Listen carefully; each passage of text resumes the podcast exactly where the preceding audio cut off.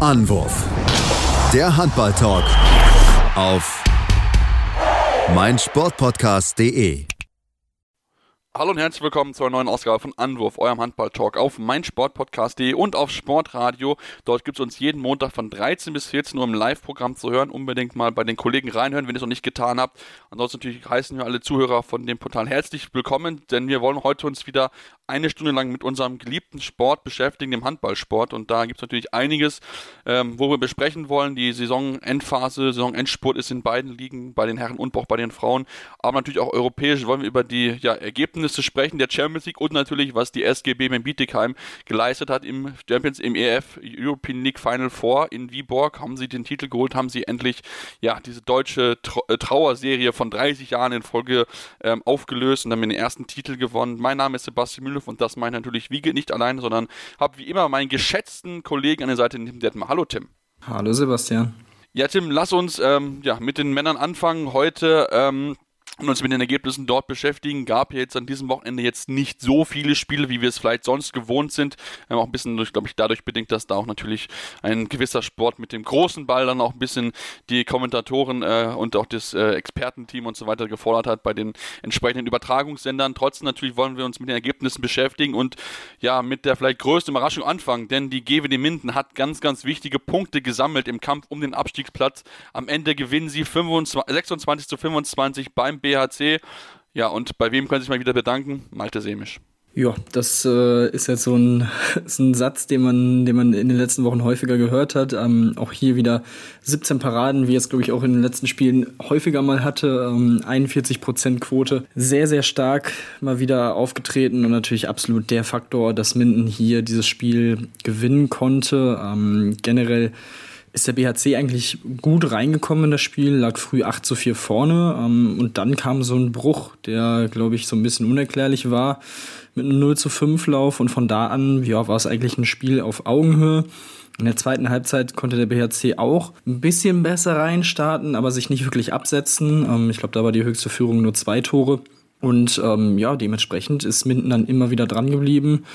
Beim BHC auch ähm, ja immer mal wieder ein bisschen Wurfpech, ein bisschen Schwierigkeiten im Angriff. Ähm, dann noch eine rote Karte gegen Linus Arneson. Ähm, das hat dann alles einfach dazu geführt, dass es an diesem Tag eben nicht ähm, in ihre Richtung laufen sollte und dementsprechend ja am Ende dann auch irgendwie bezeichnend für dieses Spiel, dass der Wurf von David Schmidt äh, gegen den Pfosten nach der Parade von Malte Semisch äh, geht und dann eben rausspringt. Ähm, ich glaube, das, das fasst das Ganze vom, von BHC-Seite ganz gut zusammen und ja, für Minden extrem wichtige Punkte natürlich äh, im Kampf um den Klassenerhalt. Man ist jetzt punktgleich mit Barling, vier Spieltage vor Schluss, hat das deutlich bessere Torverhältnis. Ähm, also das könnten wirklich lebensrettende Big Points gewesen sein. Ähm, mal schauen wie sich das jetzt so weiterentwickelt. Als nächstes geht es gegen Hannover. Barling spielt gegen Wetzlar. Also das sind auch zwei Spiele. Ja, sehr interessant. Und äh, da wird es auf jeden Fall heiß im Fernduell am Donnerstag. Genau, es wird auf jeden Fall heiß werden. Ich meine, wir müssen überlegen, Balling hat ja heute dieses Mal nur zugucken können, wie ja Minden jetzt gleichgezogen ist, beziehungsweise an ihn vorbeigezogen ist, ähm, aufgrund der deutlich besseren Tordifferenz. Wir hatten das schon immer mal wieder erwähnt, dass das den Balingern durchaus zum Stolperfalle ähm, ja, werden könnte und jetzt ist es entsprechend so, jetzt liegen sie aufgrund der schlechteren Tordifferenz hier auf diesem verflixten 17. Platz, den natürlich möglichst schnell wieder verlassen wollen. Ähm, aber ich, ich, finde, man hat es wieder gut gesehen. Minden, die brauchen eine gute Torhüterleistung, um, sie, um wirklich dann auch mit den Mannschaften mithalten zu können. Ich meine auch, Mohamed Damul ist wirklich wirklich aktuell in einer sehr, sehr guten Form. Wieder sieben Tore geworfen. Äh, enorme Aktivpost im Angriff. Das merkt man ihm auch schon an. Ähm, ist auch, ich glaube, sehr, sehr gut, dass man ihn auch verlängert hat. Glaube ich sogar über, über beide Ligen. Also auch wenn man absteigt, ist das, glaube ich, etwas, wo man darauf aufbauen kann, der dann mit Sicherheit auch eine wichtige Säule werden kann. Wobei natürlich auch seine Leistung mit Sicherheit auch bei anderen Teams ähm, ja, genauestens beobachtet werden und da vielleicht durchaus passieren könnte, dass er dann irgendwann äh, zu einem größeren Verein gehen wird. Aber natürlich aktuell hilft er dem Team sehr, sehr gut und der BHC, ja, es ist äh, wirklich eine verpflichtete Saison ähm, auch das Spiel wieder, eigentlich bist du der Favorit, gewinnst daheim wieder nicht. Also das sind so einfach enorm schwankende Leistungen, die sie immer wieder produzieren und die, natürlich nicht dabei helfen, dass sie dann wieder mal Richtung ja deutlich schönere Tabellenregionen gucken. Und Platz 13, 23 zu 37 äh, Punkte das Tor, also das, das Punkteverhältnis ist nicht sonderlich gut, auch nur 751 Tore, also das ist schon, da merkt man schon, wo das Problem einfach liegt, ähm, wenn du dann siehst, dass Minden mehr Tore geworfen hat als man selbst, also von daher, ähm, ja, da muss einiges passieren mit dem neuen Trainer, damit man dann, dann noch im nächsten Jahr dann wieder eher Richtung oberes, äh, obere Tabellenhälfte dann auf jeden Fall schielen kann. Dann lass uns ähm, ja, zu einem weiteren Team kommen, was auch unten in der Tabellenhälfte drinne steht, ähm, auch noch so ein bisschen Abstiegssorgen hat, aber ähm, ja, glaube ich, mit fünf Punkten Vorsprung eigentlich fast raus sein dort aus allem TVP Stuttgart. Ja, in Lemgo gespielt, lange geführt, äh, auch immer mal wieder mit vier Toren geführt am Ende. Ja, denkbar unglücklich verloren, Tim. Ja, am Ende ähm, in der Schlussphase Lemgo einfach ein bisschen cleverer, ein bisschen abgezockter, mit ein bisschen mehr Spielglück. Ähm, ist natürlich sehr, sehr bitter für, für Stuttgart, die ja über weite Phasen, du hast es richtig gesagt, ein sehr, sehr gutes Spiel abgeliefert haben, ähm, sich zur Pause leicht absetzen konnten, mit zwei Toren geführt haben, auch nach der Pause eigentlich gut weiter ihren Stiefel runtergespielt haben, zwischenzeitlich mit vier Toren vorne lagen. Ähm, ja, das äh, wurde dann egalisiert bis zur 40. Minute. Minute, dann hatten sie wieder einen 3-0-Lauf, konnten sich wieder ein bisschen absetzen, aber Lemgo hat dann wirklich ähm, stark dagegen gehalten, sich nicht komplett abschütteln lassen, sind immer wieder zurückgekommen. Und dementsprechend, ja, am Ende, wie gesagt, in dieser entscheidenden Phase einfach ein bisschen, ja, ein bisschen cleverer, ein bisschen glücklicher dann am Ende auch und ähm, ja, wirklich sehr, sehr, sehr, sehr wichtig für, für Lemgo jetzt, glaube ich, auch für den Kopf nochmal äh, diese Woche, nachdem sie auch am Donnerstag schon gegen die Rhein-Neckar Löwen gewinnen konnten, knapp mit 24, 23. Also eine sehr, sehr erfolgreiche Woche. Ähm, und ähm, ja, das ist, glaube ich, nach den, nach den letzten Wochen, wo es dann ja so schien, als würde man so ein bisschen ja, auslaufen lassen, ohne groß noch irgendwie in irgendeine Richtung sich verbessern zu können, ähm, ist es jetzt schon mal wieder ein, ein wichtiger Schritt nach vorne. Und ähm, ja, ansonsten Jakima Elisson gewohnt treffsicher mit 8 von 9, auch Tim Soton mit 7 Toren sehr gut ähm, dabei gewesen und von daher ähm, ja, wirklich eine, ein sehr, sehr wichtiger, wichtiger Sieg. Wie gesagt, vor allem für den Kopf. Man ist jetzt wieder auf Platz 8. Man hat zwar fünf Punkte Rückstand auf Platz 5, aber ja, komplett äh, ist man da jetzt auch noch nicht raus aus der Verlosung im Europa. Also ähm, schauen wir mal, äh, ob da tatsächlich nicht doch noch was geht oder ob man sich am Ende, ja, aufgrund dieser kurzen Schwächephase vor ein paar Wochen so ein bisschen dann ja, ärgert, dass man eben diese, diese Phase so zur Unzeit hatte. Ja, äh, mit Sicherheit. Das ist, glaube ich, schon so, so ein Thema, was man, womit sich beschäftigen werden und auch müssen einfach, ähm, weil, wie gesagt, ähm, ja, wenn man mal anschaut, sie haben eigentlich gut gespielt, auch die Lemgo in den letzten Wochen. Und also eigentlich, eigentlich haben sie gut gespielt, aber sie haben halt keine Punkte geholt. Ähm, hatten ja, glaube ich, sieben Spiele in Folge verloren in der Liga. Hatte irgendwie so ein bisschen das Gefühl, dass so ein bisschen die Luft raus ist. Und deswegen ist es jetzt ganz gut für sie, dass sie jetzt wieder ein bisschen zurück sind, ein bisschen jetzt nochmal Selbstvertrauen gewonnen haben.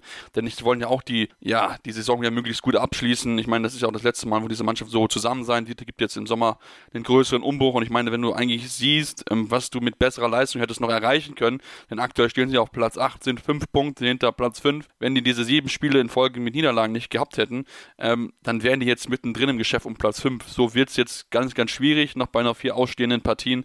Ähm, aber äh, ja, also man sieht, das Potenzial ist auf jeden Fall da, aber es gibt halt immer, hatten halt Phasen, wo sie einfach diese Leistung jetzt nicht über 60 Minuten konstant ab abrufen können.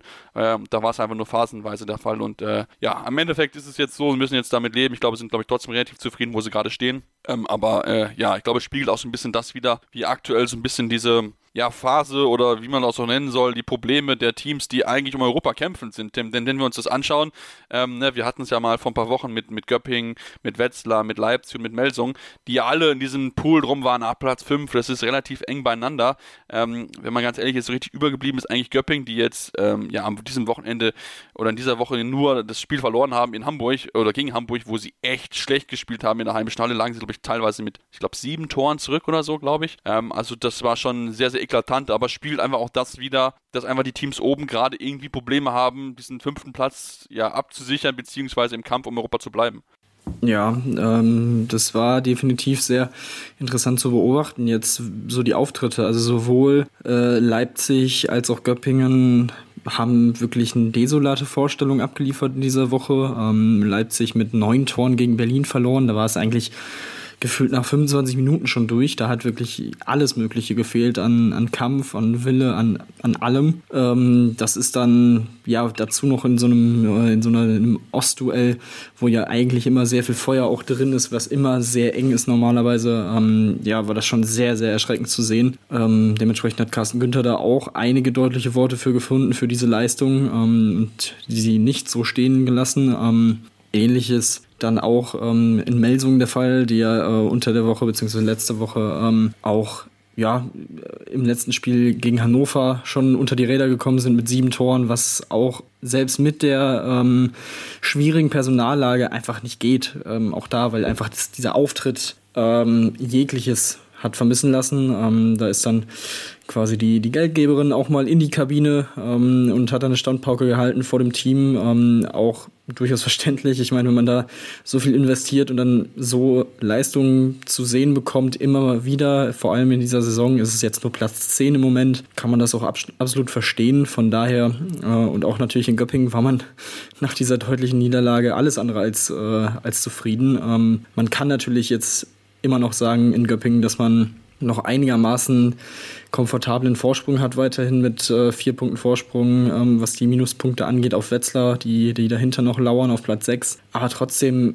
willst du dann natürlich so früh wie möglich dann einfach dieses Ziel Platz 5 ähm, erreichen und festmachen. Und da muss ein Sieg gegen Hamburg halt ähm, ja, einfach, einfach auf der äh, auf der Rechnung sein und einfach eingeplant sein, mehr oder weniger. Und ähm, ja, das ist dann schon, schon sehr interessant, wie dieser, dieser Kampf im Moment aussieht, der eher so ein bisschen wie ein Krampf aussieht für die meisten Vereine, die da mit drum äh, kämpfen. Ja, es wirkt irgendwie so, als ob keiner diesen fünften Platz haben will. Also klingt jetzt vielleicht böse, aber ich meine, das sind doch schon Auftritte mit dabei, wo man sich auch schon fragt, war, wie sich das Team sicher leisten kann. Also, ne, wenn wir uns gucken, jetzt Melsung in Magdeburg mit sieben Toren verloren, klar, okay, Magdeburg, äh, Melsung hat Verletzungsprobleme, ja, ne, ist auch alles auch alles gut, es ist auch richtig, dass sie da auch wichtige Spieler äh, fehlen einfach, aber trotzdem muss man sich einfach besser präsentieren in diesen, in solchen Spielen. Da muss man Kampf zeigen, da muss man auch mal bereit sein, dann auch wirklich, ja, konsequent damit zu gehen. Ich meine, wir haben es gesehen, dass die Flensburg es auch geschafft, irgendwie mit ähm, einem dünnen dünnen Kader da wirklich Überraschung zu schaffen. Und das ist halt auch etwas, das muss als ja, muss auch die Mentalität dieser Mannschaft sein und die müssen auch einfach dann noch zeigen, okay, hey, die, die, auch die, wenn die Rahmenbedingungen schwierig sind, wir sind bereit, hier 100% zu geben, wir opfern uns auf, wir geben alles und so weiter.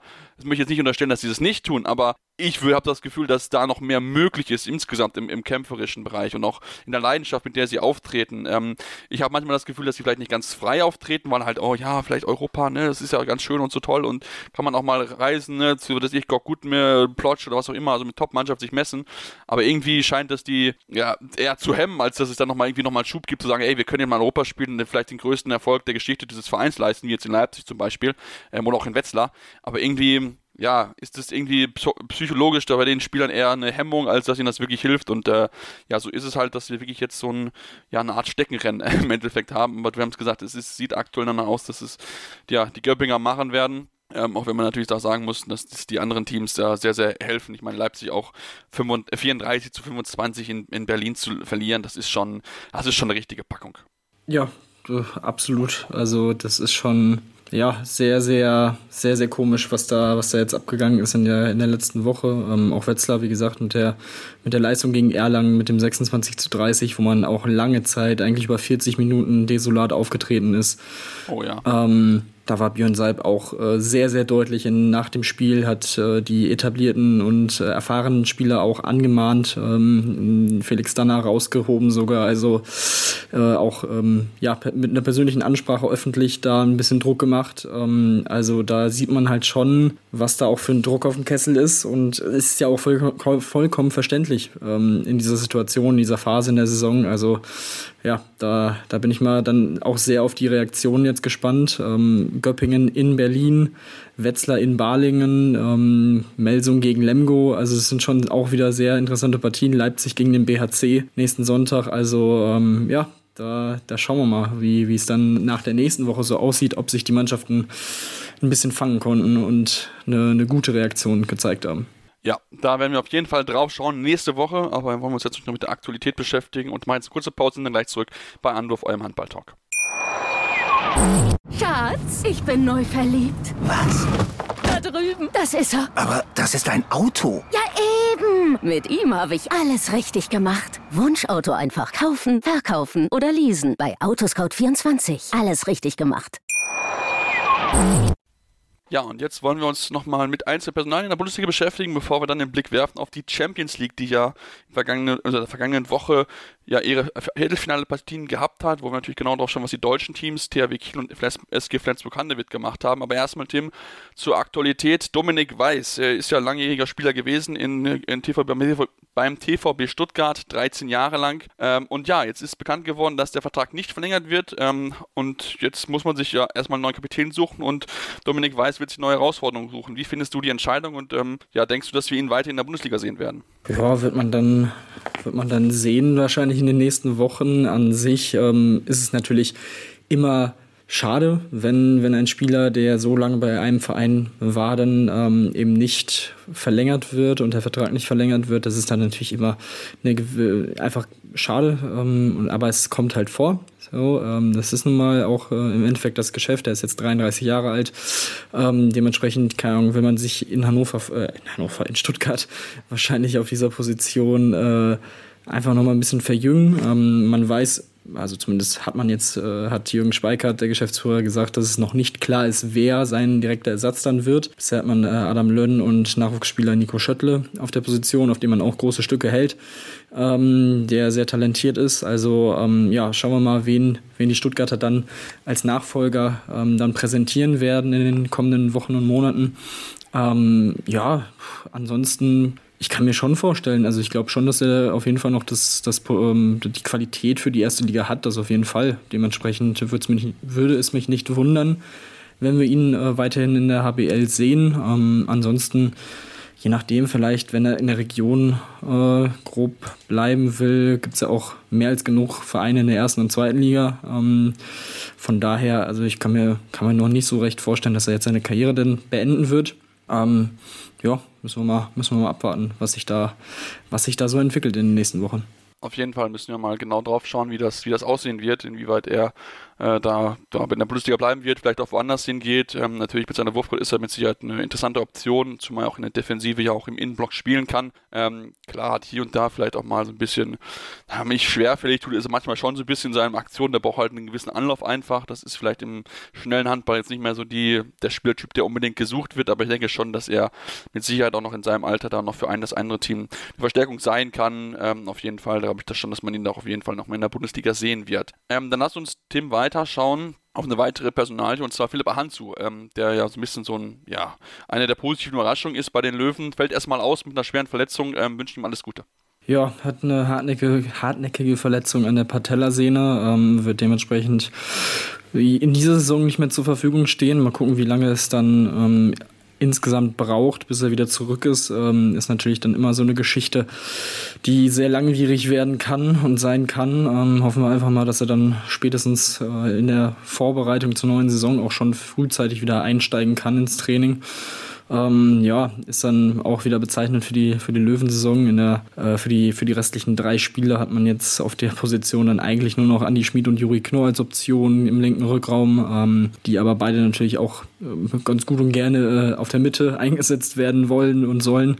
Ähm, ja, ist auch für die Löwen natürlich eine keine einfache Situation, aber ähm, ja, ich glaube, der, der Traum, äh, da nochmal irgendwie in Richtung Europa zu gehen, hat sich jetzt nach der Niederlage in Lemgo auch endgültig dann äh, in Luft aufgelöst. Von daher, ähm, ja, muss man mal, muss man mal schauen. Äh, ansonsten kommt ja auch zur nächsten Saison Halil Jaganjac noch dazu für die Position. Ähm, also ja, hat man da zumindest schon mal ein bisschen ein Backup vorgesorgt, falls es dann doch noch langwieriger sein sollte genau, da äh, bin ich mal sehr gespannt, äh, wie, wie, er dann auch natürlich dann auch die Rolle einnehmen kann. Aber natürlich wünsche ich ihm, dass er relativ fit ist, weil ich glaube schon, dass er auch jemand ist, der Potenzial hat, langfristig Nationalmannschaft zu spielen und da auch vielleicht eine, wirklich eine Rolle einfügen kann, die, die dann auch dem deutschen Nationalteam helfen wird, um dann auch international wieder mehr Erfolge einzufahren. International ist das Stichwort auch in dem Fall. Wir wollen jetzt wechseln zur Champions League, denn dort ja waren die deutschen Mannschaften aktiv. Flensburg daheim gegen Barcelona, der THW Kiel ist zu Paris Saint-Germain gereist. Lass uns anfangen mit den Flensburgern, Tim. Am Ende verlieren sie 29 zu 34 und ich meine mal zu behaupten, wenn sie die ersten 10 Minuten besser überstehen, gewinnen sie am Ende die Partie. Ja, das war wirklich absolut bitter, dass man sich da in den ersten zehn Minuten diesen Aussetzer geleistet hat. Ähm, da war deutlich mehr drin. Ähm, auch, also Barcelona war nicht unschlagbar an diesem Tag, auch wenn man das äh, nach den ersten zehn Minuten und nach dem 9 zu 2 vielleicht dachte. Ähm, bis zur Pause kam man dann immerhin auf fünf Tore ran und ähm, ja, hatte hier und da auch die Chancen, nochmal noch mal näher ranzukommen. Ähm, war auf drei Tore ran in der 46. Ähm, da keimte dann nochmal so ein bisschen Hoffnung aus, auf vielleicht doch wenigstens ein Unentschieden mitzunehmen ins Rückspiel. Aber ja, am Ende hat's äh, hat's Barca dann wirklich gut gemacht. Ähm, Yusuf Ben Ali am, am Kreis hat es äh, wirklich sehr stark gemacht mit acht Toren. Da haben die äh, Flensburger sehr viel Schwierigkeiten gehabt, ihn zu verteidigen. Ähm, das war schon, schon sehr beeindruckend, wie er dann auch äh, Ludovic Fabregas hat ersetzen können. Und ähm, ja, dementsprechend ist es natürlich sehr, sehr schwierig fürs Rückspiel, diese Ausgangsposition, weil in Barcelona zu gewinnen ist nun mal vor allem mit den Fans im Rücken einfach, ähm, ja, sehr, sehr schwierig. Ähm, sie hatten schon in der Runde davor das gute Auswärtsspiel gegen Sajet, aber ähm, ja, ich glaube, das ist dann schon nochmal, die was die Qualität angeht, nochmal ein anderes Kaliber. Dementsprechend befürchte ich, ähm, ist, äh, ist da leider nicht mehr viel drin, was das Final Four angeht. Ähm, aber schauen wir mal. Ähm, es ist auf jeden Fall ganz klar, dass im Rückspiel die Anfangsphase ähm, entscheidend sein wird für, diesen, für den Ausgang und ob sie dann nochmal eine Chance haben. Ähm, wenn sie es nochmal so verpennen, dann wird es auf jeden Fall relativ schnell dann auch äh, gewesen sein. Und ähm, selbst mit einem perfekten Start wird es immer noch sehr, sehr schwer im Rückspiel. Ja, auf jeden Fall. Das wird, das wird richtig, richtig schwer werden. Ähm, wie gesagt, da wäre mit Sicherheit mehr möglich gewesen, wenn sie einfach besser aufgepasst hätten von Beginn an. Aber ähm, ich meine natürlich, das Positive ist zumindest, dass sie sich gefangen haben, dass sie ein bisschen angekommen sind. Aber man muss halt auch sagen, dass sie halt nie so richtig, richtig nah dran gekommen sind. Eine Bas hatte das Spiel immer irgendwie Kontrolle. Wenn es dann wirklich zu knapp wurde, konnten sie immer in einen drauflegen. Yusuf Ben Ali, 8 von 8, enorm starkes Spiel. Auch Dika mit 6 von 9. Also da war man schon immer noch das Stückchen besser. Ich hätte mir gefreut, also ich habe mich gewundert, warum man Benjamin Burisch lange drinnen gelassen hat. Ähm, das wäre auf jeden Fall noch etwas, was man äh, ja noch äh, ja, noch hätte mitnehmen können. Ähm, also von daher, äh, ja, keine Ahnung. Ähm, es ist halt jetzt halt so, muss man damit klarkommen. Und ähm, dann, äh, ja, lass uns zum Spiel Kiel gegen Paris kommen. Ende 30 zu 30 erstmal vorweg. Da gab es schlimmen Sturz ähm, von einem Fan, der auf eine Fotograf gelandet ist. Wir wünschen an der Stelle natürlich beiden alles Gute, dass sie schnell wieder genesen werden. Ähm, und ja, ähm, THW Kiel, ähm, Stichwort 30 zu 30, Tim, das ist eine gute Ausgangslase, aber macht natürlich für das Rückspiel, lässt das alles offen. Genau, ja. Und ähm, was war das für ein Spiel? Also es war wirklich auf absolut hohem Niveau, äh, sehr schön anzusehen, muss ich sagen. Ähm, die Stimmung in Paris auch sehr, sehr beeindruckend. Ähm, natürlich abgesehen von dem Sturz, ähm, aber äh, wirklich eine, eine starke, starke Kulisse. Ähm, das war schon sehr, sehr cool.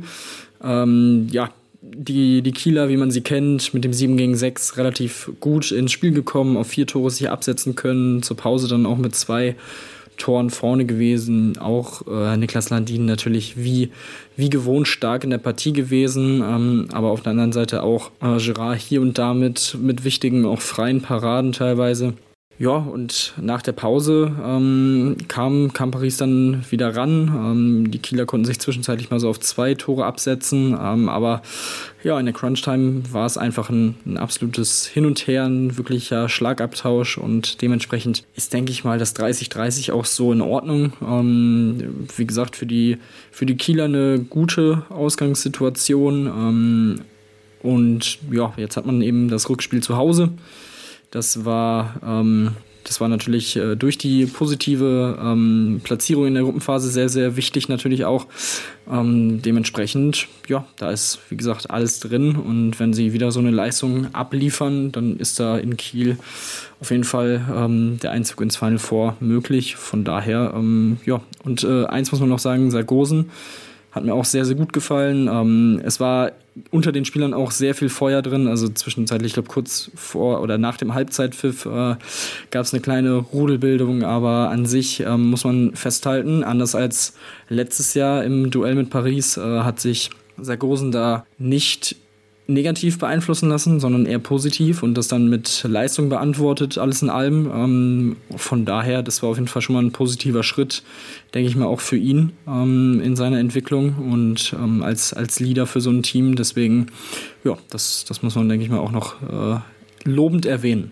Ja, auf jeden Fall. Ähm, schade nur, dass es zu dem Spiel dann keine vernünftigen Statistik nochmal gibt, wo man richtig mal nachsehen kann, weil beide Torhüter ohne Null, äh, mit keiner Parade und die Wurfkurz Wurfquoten von über 90 Prozent, das war definitiv nicht das, was ich im Spiel gesehen habe. Ähm, aber gut, da muss vielleicht die ERF muss das nochmal lernen, dass man dann auch, wenn das dann nicht funktioniert am Spieltag, dass man das dann zumindest nachkorrigiert, dass man das dann auch dann 50 eintragen kann, weil am Ende wollen natürlich auch alle wissen, wer der beste Torhüter gewesen ist, der beste Werfer äh, und wer die beste Quote insgesamt hat. Und deswegen wäre es natürlich sehr gut, wenn man da nochmal nachschärfen möchte. Dann wollen wir zum Abschluss noch nicht, nicht vergessen, dass auch Sebastian Heimer sich natürlich schwer verletzt hat. Ähm, Kreuzbandriss, Tim. Ähm, ich habe so ein bisschen Angst, dass er so ein bisschen so ein Oscar Kalen 2.0 wird. Schon, ist ja schon die nächste schwere Verletzung bei ihm. Ähm, und ja, man kann ihm einem nur leid tun, weil er eigentlich so großes Potenzial hat, aber immer wieder von schweren Verletzungen zurückgeworfen wird. Ja, das ist in der Tat sehr, sehr bitter in einer Situation, ähm, ja, wie es bei Kreuzbandrissen irgendwie so üblich ist, kein Einfluss von einem Gegner Tempo-Gegenstoß gelaufen, blöd weggeknickt und ja, es ist, äh, ja, ich weiß nicht, ob es glücklicherweise, aber es ist zumindest nicht das rechte Knie, was er 2019 ja sich schon verletzt hatte, schwer, ähm, auch mit einem Kreuzbandriss. Ja, ob das jetzt so viel besser ist, weiß ich auch nicht, aber ähm, ja, das ist ach, einfach unfassbar bitter. Ähm, er hat gesagt, er schafft es auf jeden Fall auch noch ein zweites Mal zurück, hat sich relativ ja, ähm, positiv gezeigt, was die, die Reha angeht, aber alles in allem ist es natürlich eine absolut katastrophale Situation für ihn. Tut mir unfassbar leid. Und ähm, ja, dementsprechend hoffen wir einfach, dass er, dass er einigermaßen fix und gut genesen dann wieder zurückkommt und relativ schnell wieder zu seinem Niveau findet, weil ähm, was das Potenzial angeht, ist das schon, ja, wäre das schon sehr, sehr schade, wenn die, wenn die Karriere dann so, ähm, so einen großen, großen Schlag wieder hinnehmen müsste. Ähm, ja, Oskar Kalen, boah, äh, da, da äh, wächst du auf jeden Fall Erinnerungen, das stimmt. Äh, es ist auch so ein Spieler gewesen, ähm, bei dem deutlich mehr möglich gewesen wäre, was das Potenzial anging, ohne, ohne die Verletzungen damals. Ähm, ja, hoffen wir mal, dass es nicht so, nicht so ausgeht. Aber ja, das ist echt eine, eine sehr, sehr, sehr, sehr schwierige, schwierige äh, Situation für ihn, für, für die Nationalmannschaft natürlich auch. Im Hinblick auf die, auf die WM äh, im Januar ähm, ist das natürlich schon wieder ein sehr, sehr schwerer Schlag. Ja, auf jeden Fall. Das ist ein sehr, sehr schwerer Schlag. Wir wünschen ihm auf jeden Fall alles Beste, alles nur das Gute und hoffentlich kommt er möglichst schnell wieder zurück. Damit wollen wir jetzt den Männerteil abschließen, machen jetzt kurze Pause und kommen gleich zu den Frauen zurück und dann, ja, schauen wir mal, ob die deutschen äh, Frauen oder die, die Frauen von der SGBM, BB, SGM BBM Bietigheim den Titel geholt haben. Dazu gleich mehr hier bei Anruf eurem Handball-Talk. Schatz, ich bin neu verliebt. Was? Da drüben. Das ist er. Aber das ist ein Auto. Ja, eben. Mit ihm habe ich alles richtig gemacht. Wunschauto einfach kaufen, verkaufen oder leasen. Bei Autoscout24. Alles richtig gemacht. Ja, und jetzt sind wir zurück und wollen uns mit dem Frauenhandball beschäftigen und uns natürlich auch mit der Frage beschäftigen, wie sich die SG BBM Bietigheim geschlagen hat. Waren ja beim ERF Final Four in Viborg und ähm, naja, was soll man sagen, Tim? Sie haben es geschafft, zweimal zwei dänische Mannschaften zu besiegen. Ersten Spiel haben sie es vielleicht noch ein bisschen spannend hinten raus gemacht, aber im Finale haben sie absolut gar nichts anbrennen lassen. 31 zu 20 gewinnen sie. Absolut beeindruckende Performance an dem Wochenende, finde ich. Ja, absolut. Äh, 50. wettbewerbsübergreifender Sieg in Folge, also den Rekord eingestellt. Ähm, das, was wir ja auch im Vorfeld schon ja, so prognostiziert und natürlich gehofft hatten, dass es passieren würde. Ähm, in der Schlussphase am Samstag im Halbfinale gegen Herning Ikast, ähm, ja, war das schon spitz auf Knopf. Können dann äh, von Glück reden, dass Carolina Kutlatsch-Glotsch ähm, ja, da noch einen Weg durch die Abwehr findet und quasi ja, zwei, drei Sekunden vor Schluss den Siegtreffer markieren konnte. Ähm, das war, das war schon ein bisschen, ja, ein bisschen unnötig in der Schlussphase, das noch so spannend zu machen. Also fünf Minuten vor Schluss lag man mit vier Toren vorne, kassiert dann noch einen 4-0-Lauf und ähm, ja, macht sich das Leben so ein bisschen, bisschen schwer. Ähm, also generell war man auch in dem Spiel die deutlich bessere Mannschaft über ja eigentlich 55 Minuten. Ähm, von daher wäre das schon sehr, sehr bitter gewesen, wenn das da aufgrund von diesen fünf Minuten schiefgegangen wäre. Aber ja, im, äh, im Finale war es dann ja, die Bietigheimer Mannschaft, die wir in den letzten Wochen und Monaten einfach gesehen haben, die komplett durchmarschiert ist. Also ja, nach einem 4 zu 5 in der Anfangsphase hat man dann mal mit einem 6 zu 0 Lauf relativ schnell klar gemacht, in welche Richtung es geht. Zur Pause schon mit sieben Toren geführt und ähm, ja, von daher, ab da war es dann eigentlich klar, da wird nichts mehr anbrennen und dementsprechend hochverdient sich diesen Titel gesichert. Ja, genau, so kann man es wirklich gut beschreiben. Es war der hochverdiente Sieg. Ähm, aber wie gesagt, das Hinspiel war, also ja, das, das Halbfinale, da war, führten sie eigentlich gut, da waren eigentlich lange gut im Weg und dann haben sie es hinten raus nochmal ein bisschen zu spannend gemacht. Das haben sie dann im Finale halt nicht getan, weil sie da wirklich überragend aufgetreten sind. Also das hat von vorne bis hinten sehr, sehr gut funktioniert. Vor allen Dingen die Abwehr, die war halt überragend. Also was sie da gespielt haben, das war schon richtig, richtig gut. Das war schon nah dran an der Perfektion, würde ich fast sagen, in so einem wichtigen Spiel. Äh, und natürlich Melina Schikora mit 11 Paaren,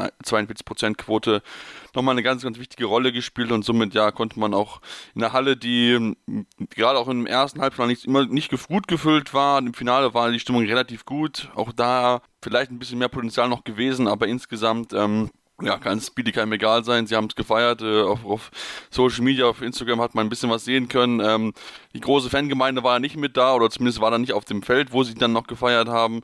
Ähm, aber ich glaube trotzdem, die große Party in Bietigheim wird mit Sicherheit noch kommen, wenn sie dann wieder zurück sind in Deutschland äh, und in der Heimat. Und äh, ja, ich meine, sie können ja noch diesen Rekord feiern und sie können sich auch noch das Triple holen, denn der pokal final vorsteht auch noch, also auch noch an. Also von daher, das kann ja noch eine richtig historische Saison werden, Tim. Ja, absolut. Ähm, auch da sind sie ähnlich wie bei diesem Final Four ähm, die Favoriten. Das ist äh, ganz klar, wenn du 50 Spiele in Folge gewinnst, ähm, gehst du in jedes Spiel weiterhin als Favorit. Und auch da, ja, klar kann bei dem Final Four alles passieren, aber irgendwie ähm, ja, Bietigheim hat jetzt auch, wie gesagt, so ein knappes Spiel im Halbfinale durchgemacht, ähm, was glaube ich auch nach der Zeit mit vielen auch deutlichen Siegen vielleicht auch gar nicht mal so schlecht war im Nachhinein ähm, und eben für das, für das DRB-Pokalfinale vor. Und ähm, ja, dementsprechend mit der Abwehr ähm, Xenia Smits auch MVP geworden. Ähm, also das ist wirklich, das zeigt auch, wie gut diese Abwehr dann vor allem im Finale war. Ähm, diese, diese Auszeichnung, weil offensiv im Finale mit zwei Toren und einem Assist jetzt nicht äh, groß aufgefallen. Ähm, aber wie gesagt, defensiv hat sie da ähm, unter anderem sie dann äh, den Laden wirklich stark zusammengehalten und deswegen, ja, schauen wir mal, ähm, ob sich die ob sich die Serie dann noch erweitert, ob sie den Rekord dann sich, ähm, sich holen. Ich gehe davon aus, sich komplett holen und äh, dementsprechend noch ein wenig ausbauen bis zum Saisonende und dann am Ende mit, äh, mit drei Titeln dastehen. Das wäre schon echt äh, ja, eine Krönung für diese absolut perfekte Saison. Auf jeden Fall. Den Rekord, den alleinigen Rekord mit den Siegen können sie jetzt am kommenden Wochenende in der Bundesliga holen. Ähm, können dort gegen äh, Metzing den, sich den 51. Sieg in Folge holen und damit den Rekord endgültig brechen.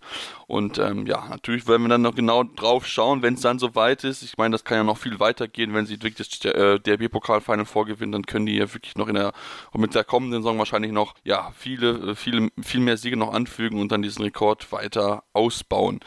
Dann lass uns, ähm, ja, dann noch mit der Bundesliga beschäftigen, wenn wir sowieso schon drüber sprechen und noch mit Metzing, die ja, ähm, die gesagt, das Spiel dann haben gegen die SG BBM Bietigheim. Sie haben in ihrem letzten Heimspiel ja knapp verloren, äh, lagen eigentlich zur Halbzeit in, äh, in Front, waren immer so die leicht bessere Mannschaft gegen die HSG Nummer Glippe, aber am Ende verlieren sie mit 30 zu 32. Ja, und da muss man wirklich äh, den Hut vor der HSG Blomberg-Lippe ziehen, ähm, wie sie sich da rausgekämpft haben ähm, aus der, der Gesamtsituation. Also natürlich waren, haben sie ja weiterhin noch Langzeitverletzte mit Nele Franz und Jenny Mura. Ähm, dazu war Letizia Quist nicht dabei, ähm, die ja auch wirklich eine sehr wichtige Spielerin für, für die Mannschaft ist. Ähm, Steffen Birkner, der Trainer, hat mit Corona-Infektion gefehlt. Ähm, also es war alles andere als eine einfache Aufgabe ähm, für die HSG. Dazu natürlich auch in Metzing, ein Gegner, der sehr, sehr stark ist. Ähm, und dementsprechend ja, hat man es in der, in der Schlussphase dann gedreht. Also eine Viertelstunde vor Schluss lag man auch mit fünf Toren hinten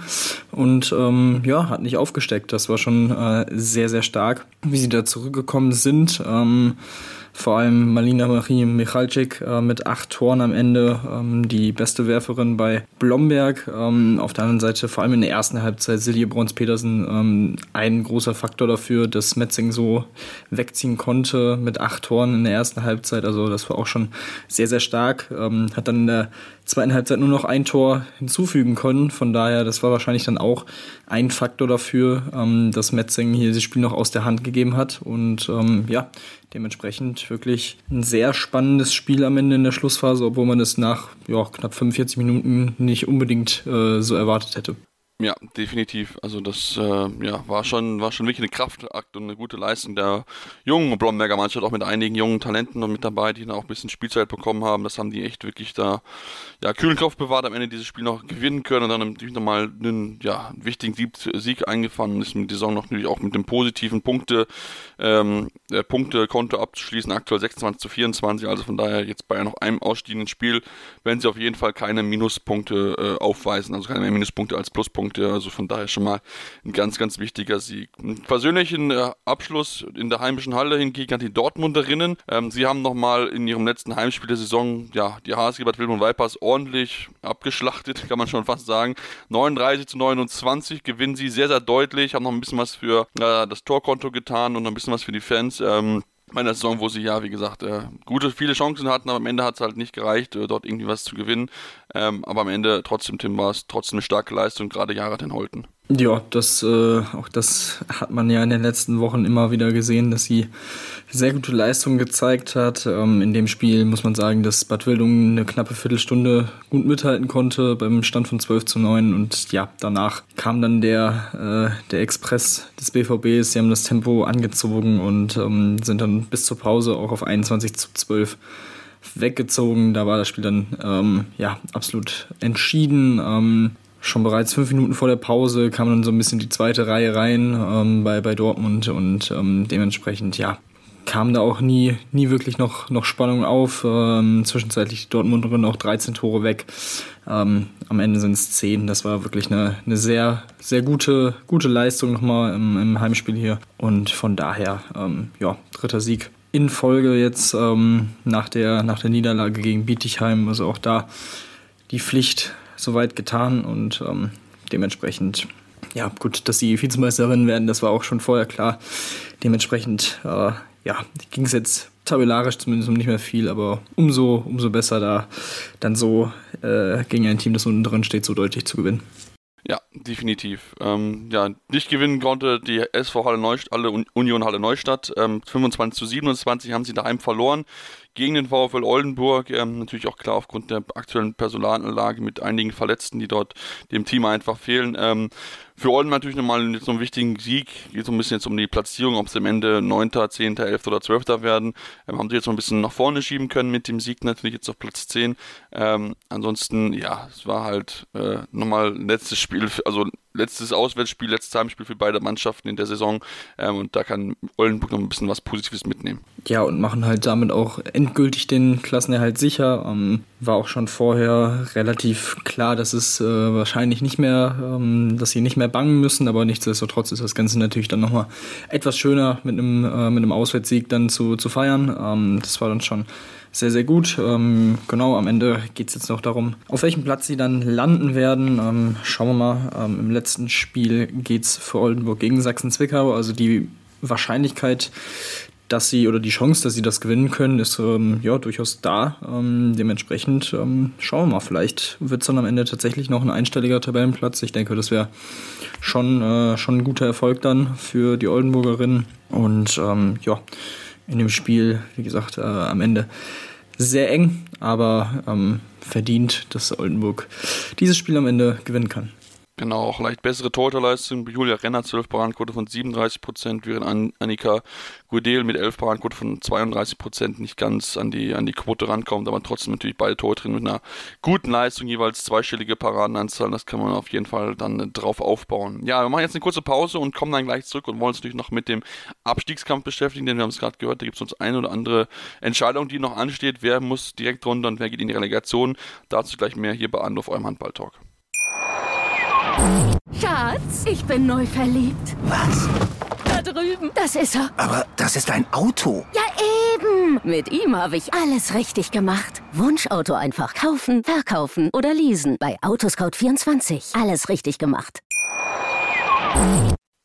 Ja, und jetzt sind wir zurück und wollen noch die letzten Nachrichten und News aus dem Frauenhandball beschäftigen und natürlich erstmal noch den Blick auf die Aktualität werfen, denn ich habe es angedeutet, Tim, ähm, es ist ja immer noch nicht ganz klar, wer jetzt direkt runter muss und wer in die Relegation darf. Aktuell haben wir mit der, ähm, ja, mit den BSV Sachsen-Zwickau und der HL Buchholz-Rosengarten zwei Teams, die sich ein bisschen darum streiten. Beide Teams haben am Wochenende verloren. Buchholz-Rosengarten knapp mit 24 zu 28 bei Bensheim Auerbach und noch knapper war es für die BSV Sachsen-Zwickau daheim gegen die Sportunion Neckarsulm 28 zu 30. Also da hätten beide mögliche Big Points landen können. Am Ende, ja, ist die Entscheidung vertagt worden. Ja, und ich denke schon, dass es auch bis äh, zum letzten Spieltag ähm, bis zur letzten Minute wahrscheinlich knapp bleiben wird. Ähm, also für Sachsen-Zwickau geht es jetzt noch nach Leverkusen und nach Oldenburg. Natürlich Auswärtsspiele ähm, sind natürlich nicht so einfach, was das angeht, aber den letzten Sieg in der Liga konnten sie auswärts bei, ähm, bei Union Halle Neustadt feiern ähm, Ende März. Dementsprechend äh, keimt da vielleicht deswegen so ein bisschen Hoffnung noch drauf, ähm, hier was Zählbares mitnehmen zu können. Ähm, aber ja, das ist schon, also das wird auf jeden Fall sehr, sehr schwierig für, für Zwickau. Rosengarten spielt dann auch noch gegen Leverkusen am letzten Spieltag. Von daher, ja, Zwickau hat nun mal ist weiterhin in der eigenen Hand. Ähm, ein Sieg aus beiden Spielen könnte schon reichen. Ähm, man hat zweimal die Chance, hier noch was, was Zählbares mitzunehmen und zumindest auf diesem Relegationsplatz dann am Ende zu landen. Ähm, ja, aber wie gesagt, äh, einfach wird es, wird es natürlich nicht. Ähm, sehr, sehr bitter, dass sie da am Ende gegen Neckarsulm nicht noch einen Punkt mitnehmen konnten. Das wäre natürlich äh, ja, ein absoluter Big Point gewesen, aber man muss auch sagen, dass sie Moral bewiesen haben in dem Spiel, ähm, nachdem man nach 46 Minuten auch schon mit sieben Toren hinten lag, da noch so ranzukommen, ähm, ist auf jeden Fall auch stark. Ähm, von daher, ja, schauen wir mal, ob sie, ob sie dann in den letzten beiden Spielen nochmal noch mal was Zählbares mitnehmen können. Ja, ja, bin ich, bin ich sehr gespannt. Äh, wie gesagt, das ist mit Sicherheit noch, noch hochbrisant, ähm, weil auch beide Teams wirklich gute Leistungen zeigen, auch wenn sie jetzt hier nicht belohnen können, aber trotzdem prinzipiell ähm, schon ja gezeigt haben, dass sie nochmal alles geben wollen, damit sie möglichst diesen direkten Abstieg verhindern und in die Relegation müssen. Das wäre natürlich ähm, nochmal zwei extra Spiele, die man Zeit hätte, denn beide Teams ja jetzt nicht mehr den direkten Abstiegsplätze verlassen können, wie wir es schon vermutet hatten in den vergangenen Wochen, ähm, weil sich da beide Teams auch sehr, sehr schwer getan haben, Punkte einzufahren. Also von daher wird das nochmal richtig, richtig brisant und ähm, Tim, da müssen wir ähm, natürlich auch sagen, dass es noch ein Spiel gibt, was ja nach später, diesem letzten eigentlich angedachten Spieltag gibt, am 21.05. Ähm, dort sollten ja eigentlich alle Bundesligaspiele beendet sein, aber dann gab es jetzt vergangene Woche die Meldung, dass äh, Buxtehude und Thüringen das Spiel verschoben wird auf den 24.05. Ähm, ja, haben alle, glaube ich, äh, ja, kurz gedacht, okay, warum? Denn Tim, es war ja so, dass auch äh, Halle Union Neustadt, Union Halle Neustadt verschieben wollte, es aber nicht durfte, obwohl noch ein bisschen mehr Zeit gewesen ist. Und da haben alle, glaube ich, kurz äh, erstaunt geguckt in der Branche, dass das doch auf einmal geht. Naja gut, äh, da geht es halt auch nochmal um einen europäischen Startplatz. Also so kann ich mir das eigentlich nur erklären. Ähm, von daher, oder es könnte noch äh, um einen europäischen Startplatz gehen, je nachdem, was Buxtehude sonst noch so macht. Ähm, ja, ist definitiv sehr, sehr, sehr, sehr komisch, sehr interessant. Ähm, ist auch nochmal das, was äh, Norm Rentsch ja, glaube ich, auch bei, bei Kreisab gesagt hat. Diese Willkürlichkeit ist einfach unverständlich für, für diejenigen, die von außen drauf gucken, ähm, aber anscheinend ja auch für diejenigen, die direkt davon betroffen sind in der Liga. Ähm, das ja, gibt kein gutes Bild ab insgesamt. Ähm, wenn wir gleich noch über Professionalisierung sprechen, ist das auch auf jeden Fall so ein Thema, wo, wo man sich dann schon fragt, ja, ist das erklärbar? Ähm, muss man es besser kommunizieren und noch besser erklären, als einfach nur zu sagen, ja, die einen dürfen das, die anderen nicht. Ähm, sehr, sehr schwierig. Von daher, ja, schauen wir mal, ähm, inwiefern das vielleicht Auswirkungen noch haben wird ähm, auf die, diesen Kampf um Platz 3. Aber ja, ich denke vor allem in Halle Neustadt und auch bei, bei Zwickau wird man da jetzt nicht unbedingt äh, ja, gejubelt haben, sondern eher gef sich gefragt haben, wie, wie kann das eigentlich passieren, dass, äh, dass es da möglich ist und bei uns nicht. Ja, also äh, ich habe ja auch mit, ich habe, weil ich mich genauso gefragt habe wie du auch, hatte ich auch mit, mit, mit beiden Parteien gesprochen, also mit der Liga und natürlich auch mit Halle Neustadt. Die haben mir gesagt, ja, sie haben geschmunzelt, als sie das gesehen haben. Kann ich auch irgendwie verstehen, dass du dich dann erstmal so denkst, okay, warum geht das auf einmal da und nicht bei uns? Äh, und die Liga hat nochmal geschrieben, dass ähm, Laut Paragraph 20 der durch, 20a der Durchführungsbestimmung ist es stattgegeben worden, weil mehr als die Hälfte der vertraglich gebundenen Spieler auch gegen Corona ausgefallen sind, beziehungsweise keine medizinische Vor äh, Freigabe dafür vorgelegen hat.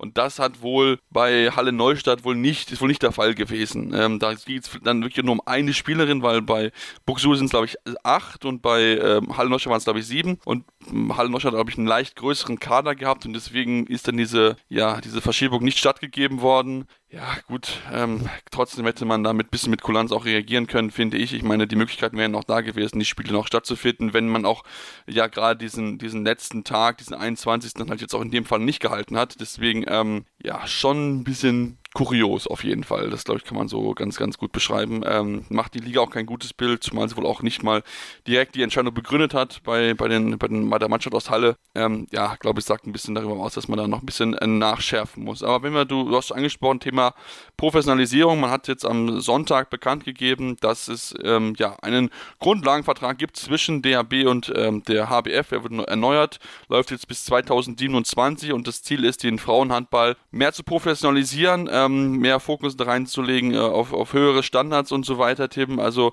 prinzipiell eine gute Idee. Ja, würde ich auch sagen. Ähm, generell das Ziel zu haben, das Ganze weiter zu professionalisieren, das, äh, das sollte das Ziel sein. Ähm, wir haben in dieser Saison gesehen, dass da durchaus auch noch Luft nach oben ist. Ähm, generell auch dann natürlich noch mit Hinblick auf die WM 2025 in Deutschland und äh, den Niederlanden. Ähm, das ist ja dann auch so der nächste, ähm, ja, der nächste klare Schritt, ähm, wo der Frauenhandball nochmal auf einer besseren, professionelleren Bühne gezeigt werden soll, präsentiert werden soll. Und ähm, dementsprechend hat man sich da für einige auch durchaus einschneidende Maßnahmen dann ähm, auf, auf diese Maßnahmen geeinigt. Ähm, zum Beispiel die Reduktion der Liga auf zwölf Teams ab der Saison 2024-25. Ähm, ja, es ist, ähm, das ist so ein Thema, da bin ich noch nicht so ganz sicher, was ich davon halte. Ähm, ich kann es durchaus verstehen, weil es teilweise immer noch Vereine gibt, vor allem dann auch in der zweiten Liga, die dann vielleicht auch irgendwie äh, hochkommen in die erste Liga die noch nicht auf dem Niveau sind, vor allem was die Trainingstage, die Trainingseinheiten, äh, Anzahl angeht, wie es bei den Bundesligisten sein sollte.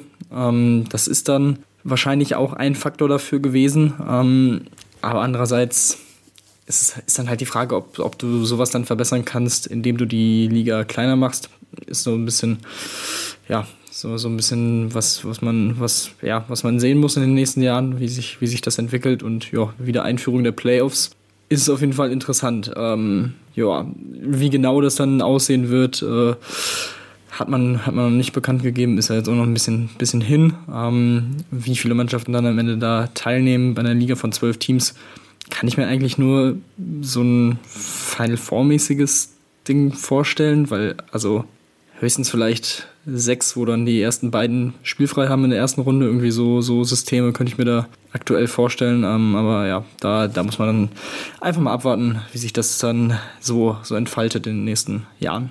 Ja, da bin ich auch, bin ich auch gespannt. Also ich bin auch kein Fan davon zu sagen, ja, wir, wir reduzieren das jetzt so und ähm, machen das quasi wie 2000, bis 2014, wo man auch zwölf Teams hatte und dann entsprechend Playoffs-Spiele hatte, jeweils dann fünf Stück, also jetzt aufgeteilt in Meister- und Abstiegsrunde, äh, dann in der Mitte geteilt und dann äh, gab es dann nochmal entsprechend einige ja, Duelle, die man da hat äh, ja, spielen dürfen. Insgesamt waren es dann 32 Spiele, die dann jedes Team in der Liga absolviert hat. Ähm, gut, klar, mehr Spiele heißt natürlich auch, äh, dass man mehr, mehr Ticketeinnahmen hat und so weiter. Ähm, da sollen ja auch jetzt noch höhere Standards eingeführt werden, ähm, ebenso wie es auch ein Mindestbudget von 500.000 100.000 Euro geben soll, ähm, was mit Sicherheit auch für das ein oder andere Team mit Sicherheit äh, ja nicht ohne sein wird, dahin zu bekommen. Ähm, da hätte man auf jeden Fall schon noch so dieses Thema ja, Professionalisierung auch schon vorantreiben können. Dann hätte man auch diese vermeintlich kleinen Teams, die vielleicht jetzt nicht unbedingt den Sprung direkt in die Bundesliga schaffen, weil sie halt nicht die finanziellen Mittel haben, um den mit den Top-Teams mitzuhalten oder mit den anderen Mannschaften, schon ein bisschen halt ausschließen können. Deswegen, ich bin, ich bin davon kein Fan, das zu reduzieren, weil ich finde, man hat diese Saison gesehen, wie, wie enge Spiele es durchaus geben kann.